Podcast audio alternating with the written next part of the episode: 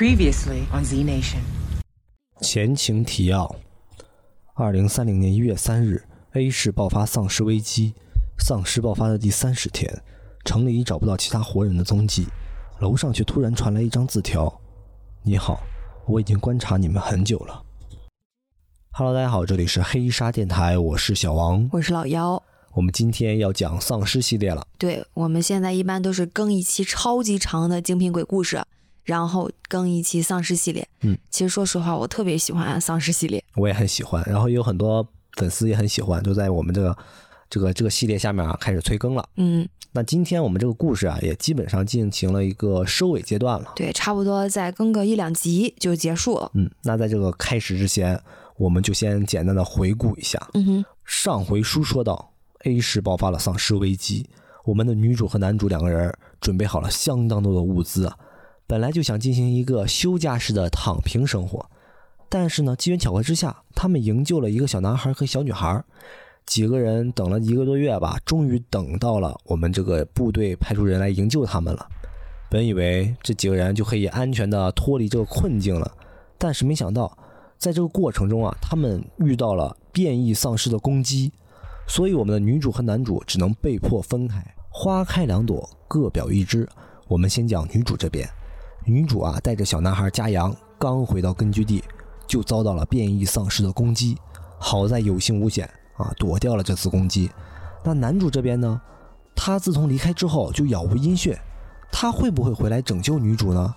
女主啊，作为一个小女生，又带了个小男孩，两个人如何在这个末日中生存呢？且听老妖给大家这次分解一下。大概是接二连三的碰壁和大出血。让那只变异的丧尸啊也变得识相了，没敢再来挑战我们的铁丝网。在嘉阳的努力下，这个铁丝网的电压又提升了不少，已经差不多到了碰一下就足以让普通人类触电而死的地步了。于是我们俩干脆躺平了，连那个遮光帘都懒得拉了。两个人一人啊开了一桶薯片，翘着二郎腿儿躺在沙发上玩双人联机，玩 Switch 呢。这才是末日的正确躺平方式嘛！之前那些提心吊胆的日子算什么玩意儿啊？当电视显示屏里的超级马里奥成功救出公主后，窗外这个时候又突然出现了一个诡异的动静。我呢就转过头去，用一种不屑一顾的眼神啊看了看外面，外面啊还是那个转着眼珠子盯着我的那个怪物。我呢用手肘碰了碰身边的嘉阳。这家伙居然还不死心呢！我觉得他还不如直接黑吃黑呢，把楼下那帮丧尸吃了得了，还能为民除害呢。嘉阳一边说着，一边往嘴里塞了片薯片。谁料此时窗外那只怪物啊，竟然弱弱的嗷呜了一声。我俩被他这反应同时整的怔了一下。这玩意儿是在卖萌吗？我的表情当时啊，就如那个流传多年的黑人问号表情包。或者说他是在撒娇，其实嘉阳的表情也有点奇妙。我看着窗外那只怪物，在脑海里想象了一下他在我面前卖萌的样子：一个五大三粗、虎背熊腰，还有两只长长触手的丧尸，在我面前剁了剁他健美的大腿，我不由得打了个冷战，一阵恶寒。此时呢，那只怪物又嗷了一声，连带着眼神啊，也带了些委屈巴巴。目不转睛地盯着我俩看，哎哎，你可别这样看着我们叫啊！你再这么叫，再看我们俩也不会给你吃的的。我呢，狐假虎威，凶巴巴地朝他吼了一声，然后我仿佛看见他竟然耷拉了一下脑袋。嘉阳呢，就打开了阳台的门儿，朝他扔了一块薯片，来，把这吃了，哥给你比人肉更好吃的玩意儿，烧烤味儿的。我有些无语。但是那只怪物，瞪大眼睛盯着那块薯片，然后张开嘴接住的画面，让我更无语了。我被这画面惊得差点没接住我的下巴。嘉阳呢，还一脸得意地跟我挑眉，瞧，还是我懂他。接下来啊，一晚上，嘉阳都坐在阳台边给那只怪物投喂薯片，一晚上竟然开了两桶，场面啊颇有些搞笑。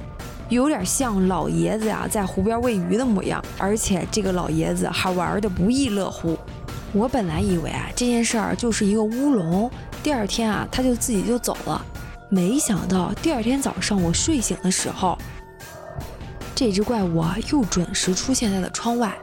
我呢就赶忙把家阳从睡梦中拖了起来，指着窗外眼巴巴的怪物，让他赶紧想个办法解决了。那只怪物啊身上有着死人腐烂的味道，昨晚趴在窗边那一会儿就已经把家里熏得臭臭的了。也真不知道家阳是怎么耐着性子忍着那股味儿和他玩了一晚上的，尤其是今天更臭了。他们身上那个腐臭啊，是真的难闻，一天比一天难闻。我捏着鼻子说道。家阳呢也刚醒了过来，明显啊还没适应过来这被污染的空气，也捂着鼻子。确实好臭呀！怪物呢似乎听懂了我们在埋汰它。又开始了一声声委屈巴巴的嗷呜声，眼神里啊还带了点小可怜样。你可别嚎了，你还有口气！我的天！我被臭的背过身去，朝着家阳挥手：“赶紧，赶紧把他赶走！”家阳呢，擤了擤鼻涕，回到了储存间，又拿了三袋薯片和几个妮可的三文鱼罐头，准备挂在晾衣杆上递出去给他。谁知道那只怪物突然又直了直身子，整张脸露了出来，嘴里啊还叼了一只无头的丧尸，满嘴的黑蓝色。我和家阳不受控制的干呕起来。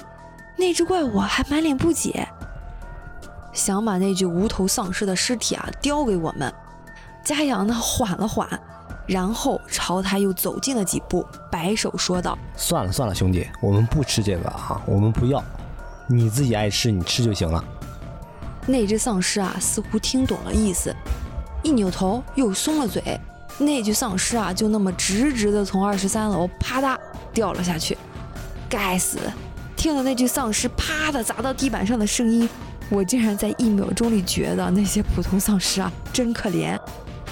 哎，真是弱肉强食的食物链啊！他转过头，又满脸兴奋地看着佳阳手里的零食袋。嘉阳此刻还跟他讲起了规矩。我呢可以给你，但是呢你不能一直来，一天呢就只能给你一次。你拿了以后就下去吃，知道没？不然就一个都没有了啊！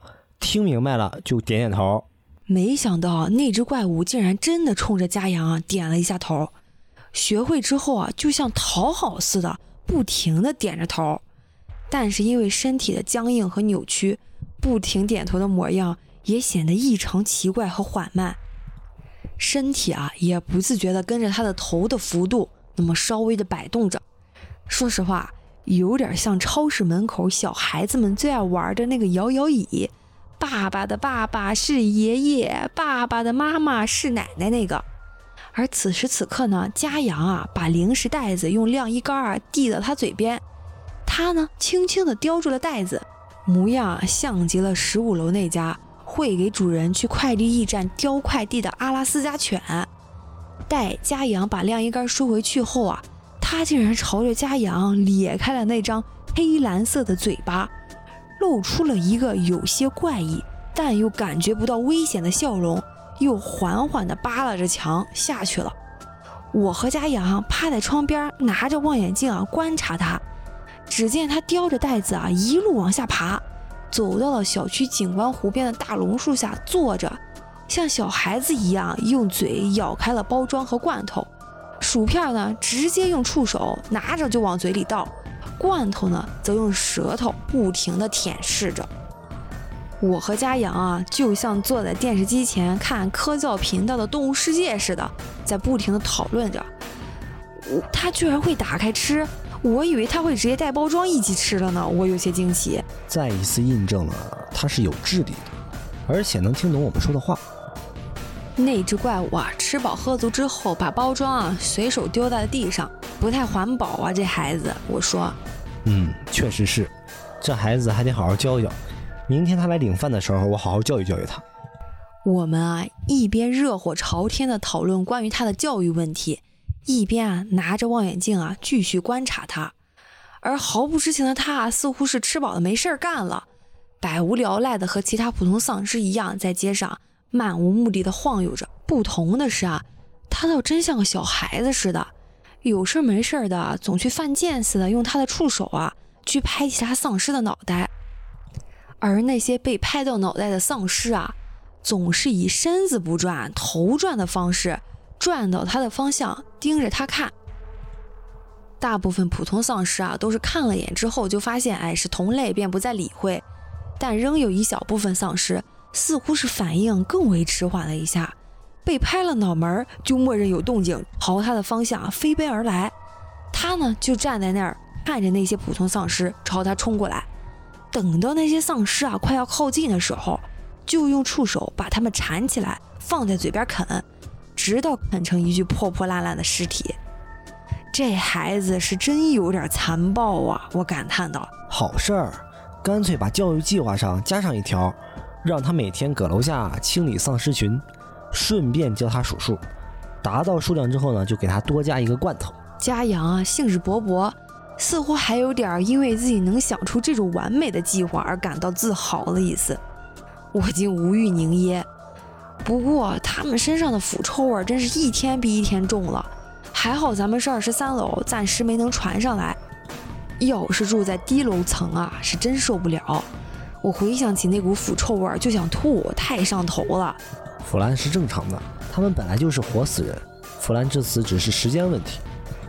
哎，那你说，如果军方不进行大清理的话，是不是也行啊？反正他们腐烂到一定程度，也就自己死了。现在也已经三个多月了。谁知道他们腐烂致死到底需要多长时间呢？要是两三年，咱们还活不活了？城市得运转，人们得生活呀。一转眼啊，这已经到了丧尸爆发的第九十八天了。此时此刻啊，丧尸们的腐臭味儿已经可以用臭气熏天来形容了。其实这也要拜那只丧尸怪物所赐。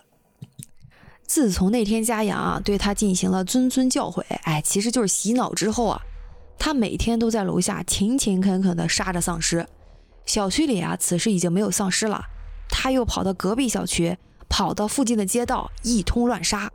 关键，他把杀死了的丧尸啊，拖着他们的尸体往小区里的大榕树旁边堆。家养，你要不给他换个任务吧？你让他把这些尸体啊，都搬到郊外的垃圾场得了。这堆在楼下也不是个事儿啊。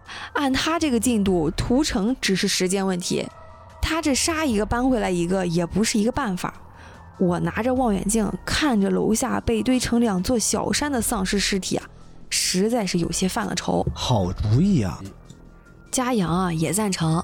于是啊，等到第二天他再上来领饭的时候啊，嘉阳要求他跟着无人机先熟悉一遍郊外垃圾场的路线。一开始他其实并不知道无人机啊是个什么玩意儿，只觉得飞来飞去的很好玩。一巴掌把我的无人机拍了个稀碎，我不情不愿地拿出了我第二台无人机，这可是我最后一台了啊！别让它又像拍蚊子一样给我拍没了。一台无人机也不少钱呢。放心放心，我啊提心吊胆地看着他训练那只怪物，生怕一个不小心，我的无人机二号啊又光荣牺牲了。还好，刚刚挨过训过后，他算是记住了，不能打那个无人机。听懂话之后啊，他呀爬下二十三楼地面，跟着无人机的飞行轨迹啊，慢吞吞地走着，表情啊是有些吃力，似乎记路线这件事儿对他来说还是有些费劲儿的。我呢操控着无人机，带着他往郊外的垃圾场走过去，却在快到的时候啊，路过了一间破旧的居民楼，他呢就在那儿停下了脚步，神情啊从呆滞逐渐变成了痛苦。我和嘉阳有些疑惑，盯着无人机传送回来的画面之后啊，我们更疑惑了。随即，我默默地将无人机啊往天上又飞了一点，和它隔开更为安全的距离，避免坠机。他大约过了五分钟，才从一种极度痛苦中缓缓地缓了过来，眼眶中啊也莫名流下了泪水。他自己好像也不知道这是怎么回事儿，伸出一只触手，缓缓地抚上了自己的脸颊。表情有些不解，看着自己的触手和触碰的泪水，他他这是怎么了？丧尸居然会哭，我实在是有些震惊。他有智力，而有智力就应该代表他是有情感的，所以才会哭。但是是为什么导致他哭呢？嘉阳皱着眉，也是满脸困惑。我呢，看着画面中破旧的居民楼，疑迟的开口说道：“难道说这地方是他还是人的时候的家吗？”嘉阳扭过头盯着我看了两秒，有些恍然大悟，很有可能啊。而接下来，那只丧尸啊，缓缓地挪动着步子走进了居民楼。哦，他的这个动作啊，再次印证了我的猜想。他虽然动作缓慢，却仍是有目的性的。他直直地走上了三楼尽头的一间屋子里，屋子的门锁已经被破坏了，门呢是虚掩着的。他意外的没有破坏性的打开房门，而是轻轻的推开了。屋内的陈设很老旧，甚至可以说得上是寒酸了。只有三十平左右的一个单间儿，而单间里边呢，也仅仅放着一张双人床和一张书桌，以及一个木质的衣柜。屋子里啊是有被翻动过的痕迹的，大概率啊是丧尸爆发后被人为闯进去的。他呢推开门后啊却没有进去，而是愣愣地看着屋子里边，眼泪啊也在不停地往下流。我呢操控着无人机飞进屋子里。注意到了那张破旧的书桌上搁着几张纸张，而那几个纸张啊被一个铅笔盒啊紧紧的压着。我把无人机凑近看了看，映入我们眼帘的赫然是一份人体实验协议，而一旁被挡住了一半的纸张，凭借着我在医院工作多年的经验，一眼就认出了这也是一张病危通知书，而这张人体实验协议的甲方啊。赫然是我男朋友林岩的研究所的名字，而乙方呢，则是一个叫刘明杰的人。他呀，在门口待了很久，旋即又陷入了一种极度的痛苦之中，不停地晃着脑袋。大概过了将近十分钟，他的神情啊，又恢复到了原本没有感情的样子。他缓缓地挪动着步伐，离开了那栋载满了他为人时的记忆的破旧的居民楼。漫无目的的在街上乱晃，也没有再跟着无人机啊找垃圾场。即便无人机在他的脑袋上转了老半天，他也无动于衷。他会变成这样，是因为那份协议吧？嘉阳看着画面里的他，语气中啊似乎也有些不忍。我没有作声。林岩从未和我提起过研究所里有关于人体实验的事情，我猜他大概也是不知道的。否则啊，在第一次见到这只三次变异的怪物丧尸的时候，他就不会认不出来了，也不会不告诉我们。唯一的解释就是，这也是研究所上层的机密实验，而林岩啊还不够等级。我看着他的模样，叹了口气，启动了无人机返航。我们以为啊，他大概第二天就会好了，就会像往常一样扒拉在我们阳台前要吃的。但是，一连好几天，我们都没有再见过他。楼下的丧尸尸体啊，依旧堆在那里。派无人机出去对他搜寻啊，也见不到踪影。除了那股愈发浓烈的腐臭味儿，我们的日子啊，倒是又回归了平静。这样的日子啊，一直持续到丧尸爆发的第一百零六天，距离救援机来救走林岩和心妍啊，已经过去了半个多月了。而今天啊，军方的直升机。终于又回来了，这一次甚至接连来了好几架。我和嘉阳对视了一眼，互相在彼此的眼中都看到了了然和欣喜。这一次大概是真的要进行大清剿了，研究啊一定很成功。大约过了十几分钟，我听到家门外有钥匙插进锁孔里转动的声音，还有最后一道指纹输入门的声音，随着一声。指纹正确，门一开启，穿着一身白大褂的林岩啊出现在了玄关处。那一瞬间啊，我竟有些恍惚，似乎他只是同往常一般离开家去研究所工作，在结束了一天的研究计划后啊，穿着一身还没来得及换的工作服回到家，站在玄关，一边脱下工作服，一边笑着跟我聊天。我回来了，我们马上就可以回归正常的生活了，研究很成功。我被他熟悉的呼唤从思绪中拉回，眼泪啊也不受控制的一直往下掉，像从前许多次那般飞扑到他的怀里边。我抱着他，把头埋进他的怀里边。它的味道还是那股让人熟悉的消毒水味儿，虽然很难闻，但依旧让我感到心安。这一次总算是来清剿了吧？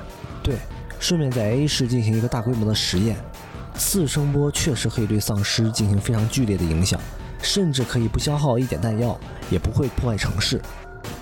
我们在收拾东西的时候，我突然又想到了那只不见踪影的丧尸。你知道你们研究所做过什么人体实验吗？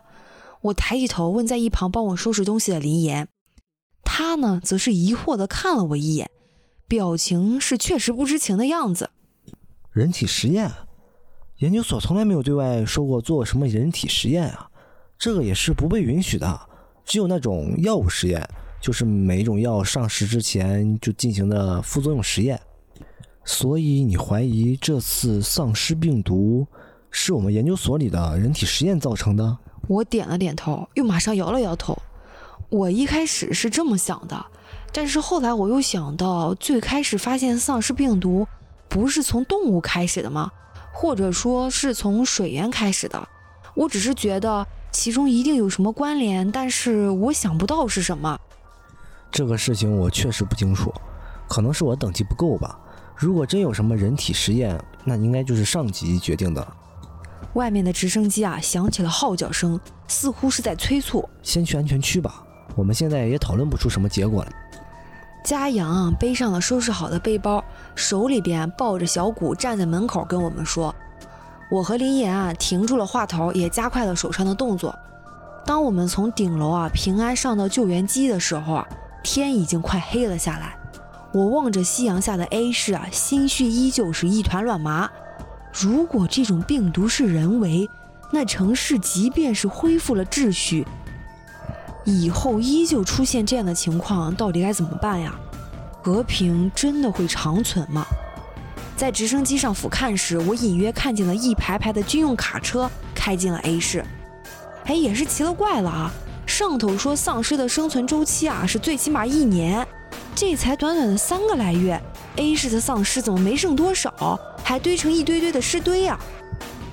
我听到机长啊一边操控着直升机，一边啊同身旁的副机长谈论道：“我也觉得奇怪，但除了 A 市，别的城市的丧尸倒还多得很呢。”副机长啊拿着望远镜往下看着，突然又扭过头来问我：“那些尸堆啊，基本都是围在你们小区周边堆起来的，你们不知道怎么回事吗？”我和嘉阳啊互相看了对方一眼，和盘托出。却除了那张人体实验协议的事儿，他们脸上显露出了我们意料之中的惊讶。那这样的话，我们清剿 A 市和救援起来倒是方便了很多。那那只变异丧尸现在在哪里啊？机长问。我呢摇了摇头，我也不知道。上周开始啊，就再也没有见过他了。哎呦，那可太可惜了。如果能抓到他，倒是可以让他代替军方啊进行清剿。还轻松安全的多，副机长坐在副驾驶位上说道。闻言，机长沉默了一会儿，打开了机内的军用通讯设备。这里是 B 一杠四七号救援机，这里是 B 一杠四七号救援机。据幸存者所述，城市内有一只三次变异的丧尸，请注意安全。那头啊，立马来了回复，收到。林先生已对我方进行报告，请注意安全，保障幸存者平安到达安全区。当我们平安到达安全区的时候，已经飞行了将近两个小时。迎接我们的是心妍和妮蔻。心妍抱着妮蔻和我告状道：“姐姐，小猫最近很不乖，因为罐头吃完了都不肯吃猫粮了。”妮蔻挣扎着要跳进我的怀里。我接过妮蔻啊，环顾了一圈。发现生存区啊都被墙围了起来，包括顶层也是，只有军方的管理层啊能通过电梯上到外面。刚刚我们亦是从顶层露天停机坪上下来的。生存区内啊搭满了幸存者的帐篷，中间啊是军方的宿舍，颇有些封闭式迷你小城的感觉。听说这里仅仅是生存 C 区，还有许多许多的生存区分布在不同的城市。而一个生存区足以容纳几千人，可见挣扎着努力想要活下来的人还是非常多的。你好，你是 A 市新来的两位幸存者吧？我是幸存期的志愿者，你们叫我小玲就好。我带着你们熟悉一下环境吧。我的思绪被一个扎着马尾、身上穿着一件黄色志愿者马甲的女孩打断了。我们跟着小玲逛了一圈的生存区，一路上啊，她都在和我们讲生存区的规则和一般需求的解决方式。哎，这次丧尸爆发，我们救援到的幸存者啊，只有不到十万人。这次病毒啊，实在是太可怕了。小玲走到我们前面，语气中啊也满是遗憾。那为什么军方不早点派出救援呢？听说这次的事情很早就有征兆了呀。嘉阳有些不屑，赤裸裸的在埋怨救援速度。小玲啊也似乎感受到他话里有刺儿，转过头有些愤恨的看着嘉阳：“你怎么可以这么说？军方的救援已经很迅速了，建立这么多生存区是需要时间的。”更何况，军方是在爆发后二十天就开始启动救援了。只是，只是，小玲说着说着带了些哭腔，话都不能完整的说完。我拦住一旁也带了些火的嘉阳：“只是什么？是出了什么事故吗？”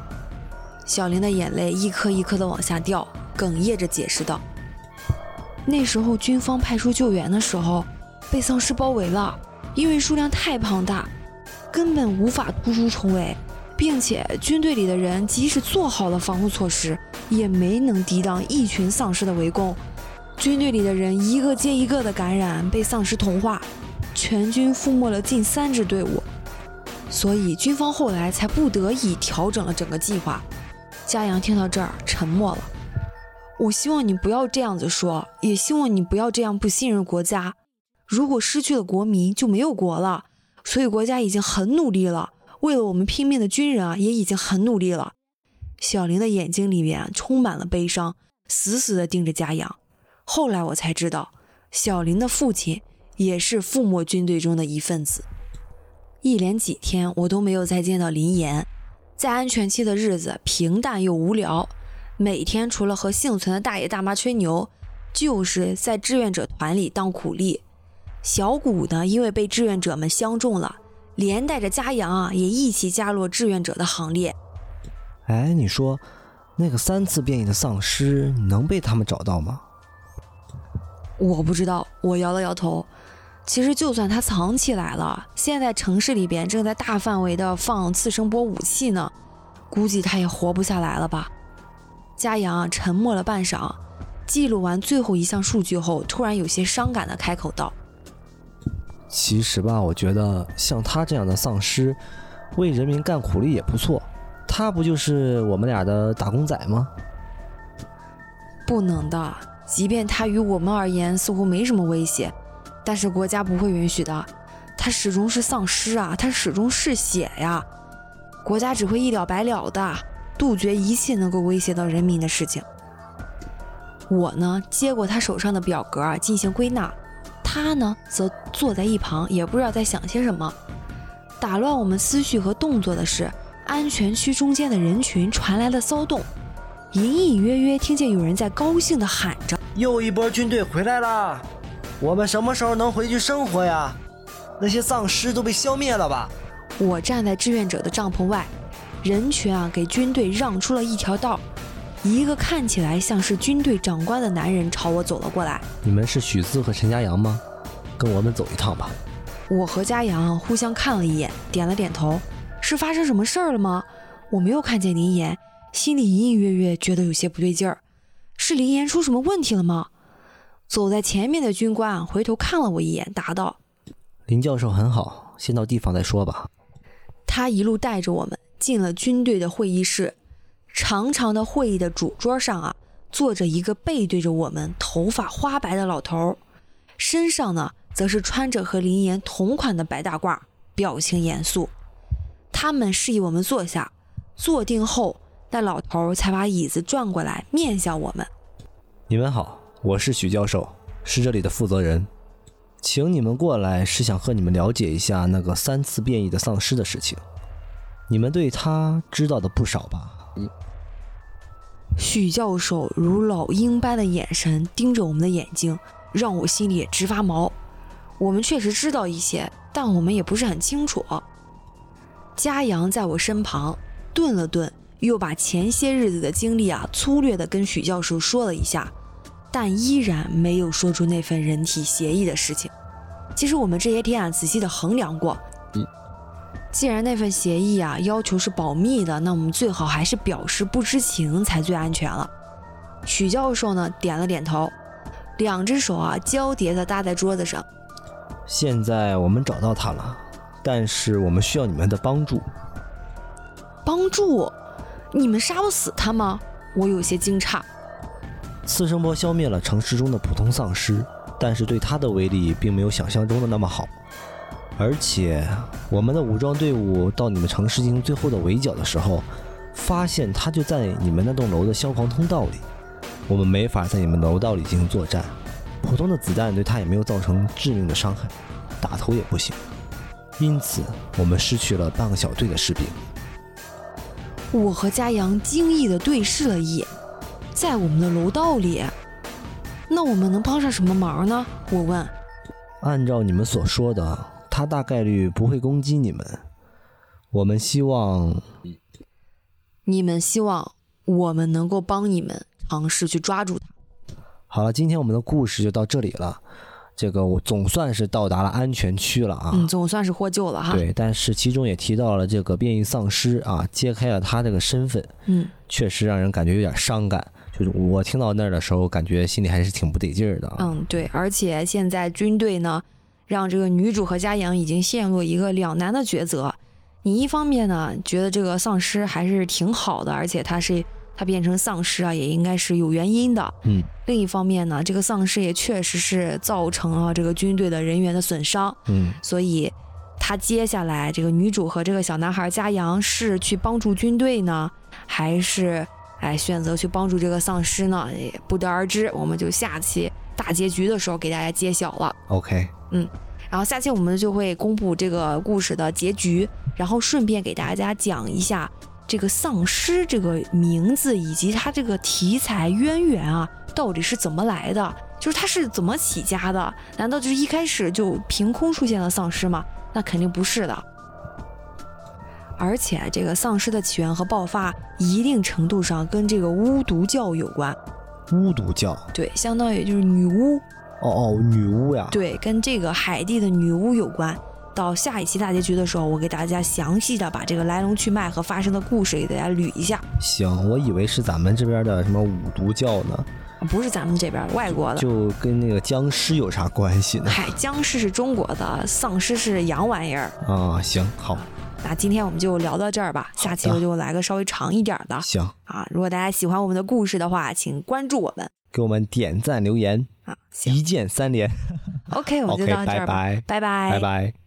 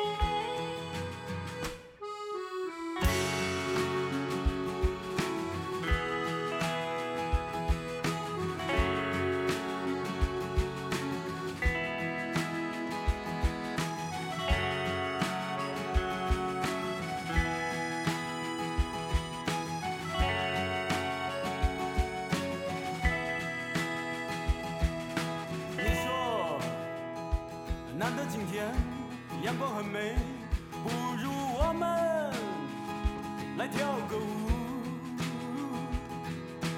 可我舞步凌乱，让人沮丧，总是踩到你的拖鞋上。